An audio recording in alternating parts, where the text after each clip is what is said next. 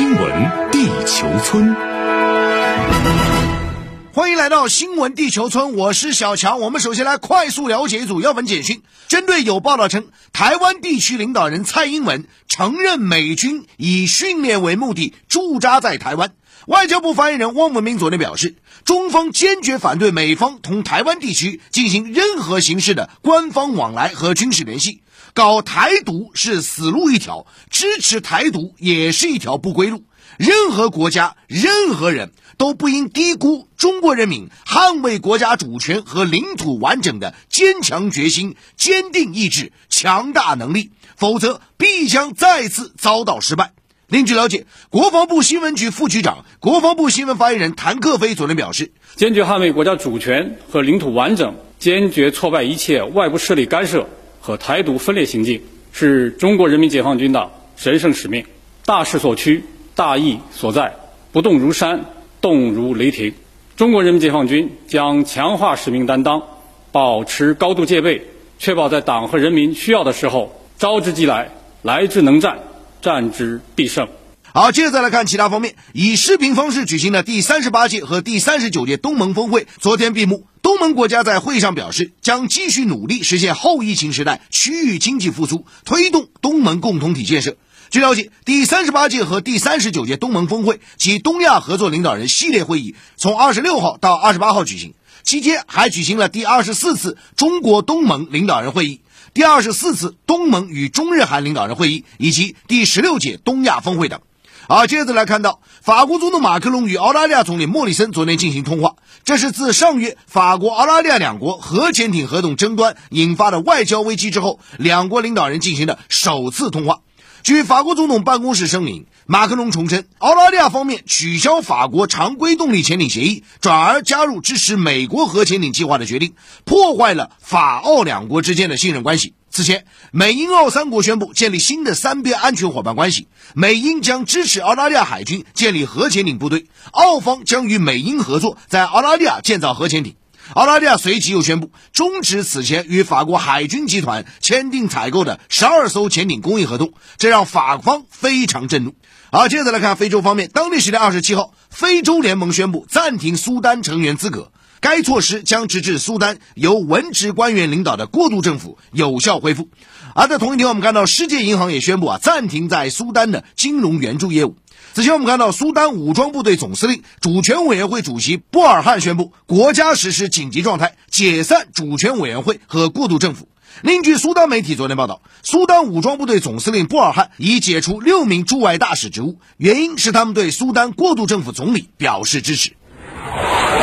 好，我们接着话题来重点关注啊，格拉斯哥气候峰会啊。那我们看到由英国主办的联合国气候变化框架公约第二十六次缔约大会啊，将于十月三十一号在格拉斯哥开幕啊。所以外界也把这次的峰会称为格拉斯哥峰会啊。那么眼下呢，由于全球正面临能源危机啊，以及极端气候现象频发，因此呢，在这样的大背景下，这次的会议可以说是备受瞩目。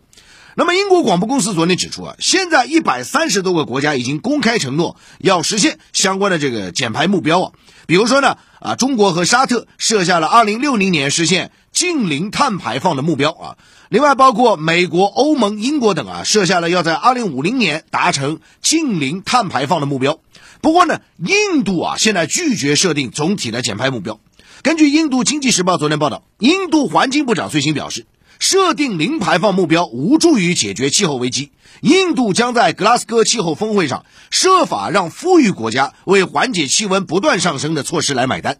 那对此呢？彭博新闻社昨天指出，每当有人提出有关零排放问题时呢，印度政府都会迅速的提醒人们，印度人均排放量远低于平均水平。那么，印度方面还认为呢，气候变化问题是美国、英国等富裕国家在上世纪的工业化过程中排放了大量温室气体造成的。那彭博社就强调，印度已经成为全球十大经济体中唯一一个拒绝设定减排目标的国家。那现在面对国际舆论的质疑啊，印度新德里电视台昨天称呢，在格拉斯哥气候峰会召开前夕啊，印度面临着抨击，但拒绝退缩。报道还指出呢，印度政府已经表明。煤炭将继续在印度发挥关键和不可或缺的作用。此外呢，印度快报昨天还批评澳大利亚方面宣布的这个减排目标啊，称呢这个澳大利亚的减排计划是骗局和不完整的。那值得一提的是呢，这次的格拉斯哥气候峰会啊，美国总统拜登一度是希望能够在这个峰会上提出雄心勃勃的计划。然而啊，就在峰会召开前夕，大家伙看看三十一号，实际上还有两天时间，人们现在逐渐发现呢，连白宫的调门都变低了啊！怎么回事？这背后最重要原因是什么？就是拜登希望推出旨在遏制气候变化等领域的一个一点五万亿美元到两万亿美元的支出计划呢？现在基本处于一个难产状态啊，仍然陷于美国两党的争论之中啊，各说各的啊。另外一边呢，美国白宫发言人昨天在记者会上也是淡化了啊这个呃民主党方面能否达成协议的这样一个预期啊，还这么说啊，大家听听看，他说世界看的是总统拜登在基础设施和气候方面的嘴巴上的承诺，而不是国会正在通过的一个内容啊，大概率又是口惠而实不至。那此前的欧盟委员会主席啊，冯德莱恩就批评一些国家在资金方面支持穷国减排啊是做的不够的，他呼吁美国迈出下一步。另外呢，还有这个美国的参议员就讽刺道，说如果美国自个儿啥都不做，你就没有权利去告诉别人该怎么做。哎，说的有道理。那基于这样的背景呢，英国首相约翰逊啊本周就表态了。他说，他担心这个格拉斯哥峰会啊可能会以失败告终，因为呢，想在会上取得突破性协议的希望已逐渐消失。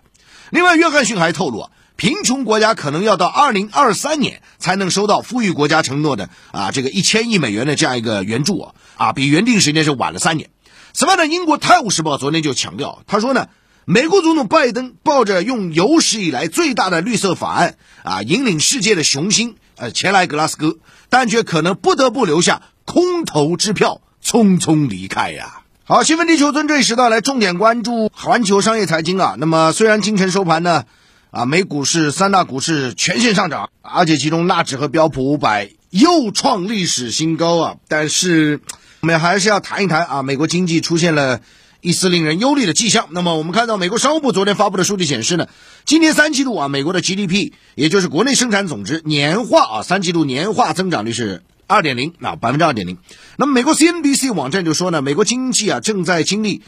呃，去年二季度暴跌百分之三十一点二以来最慢的 GDP 增长阶段。那么今年的前两个季度呢，美国经济年化增长率是百分之六点七和百分之六点三。那么三季度呢是年化率为百分之二，啊，你你就可以看到一下子是下跌很多。那么华尔街日报认为呢，美国经济复苏在过去三个月大幅放缓啊，跟这个供应链不畅、劳动力不足和商品价格高涨有关哦。那 CNBC 还指出呢，美国经济面临多重挑战。根据高盛的估计呢。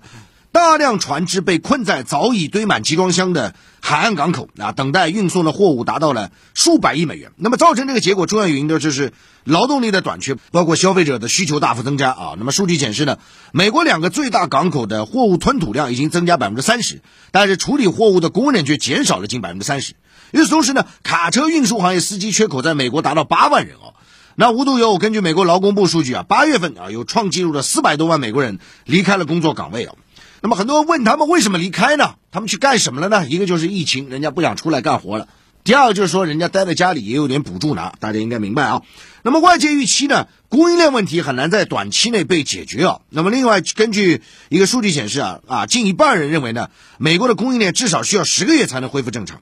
与此同时呢，随着商品变得越发稀缺啊，材料成本继续上升，上述问题又反过来把这个美国的通货膨胀率啊推至近三十年来最高点啊。另外，其实你看在欧洲方面，通胀率也是非常明显。你像德国，好像刚刚我早上看了一个最新数据吧，呃，上个月啊，这个通胀的形势啊，创下二十多年来同月的这个最高纪录啊。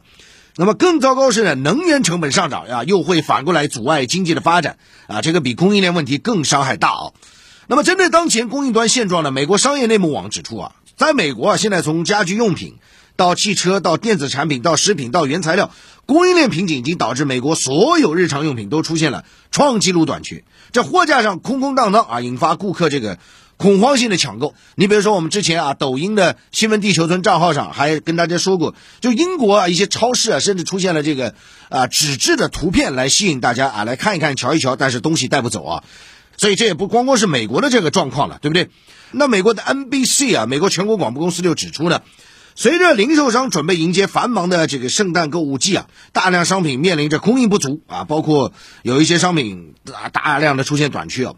那么这边是短缺了，还有一点大家看到就是这些货物的价格上涨。数据显示呢，美国九月份的 CPI 消费价格指数啊，同比上升百分之五点四，保持十多年来最高水平。价格上涨呢，又波及到整个经济啊，你涨它也涨，啊，每个环环相扣啊，就是好比什么呢？你天然气涨。跟天然气有关的一些能源依赖品就涨啊，你原油价格涨，汽车的成本上涨，然后卡车的货运成本上涨，那么它运输的东西成本上涨啊，最终转给谁呢？转给消费者啊。所以这背后其实我认为不应该单单的去关注供应链，更应该去想一想这根本原因是什么啊？美国的零利率、超级宽松的货币政策，美钞的大量的印，不断的放水、放水、放水，最终让谁买单？割全世界的韭菜啊，当然也会割到美国老百姓身上啊。好，以上就这十段新闻地球村有关环球商业财经的全部内容。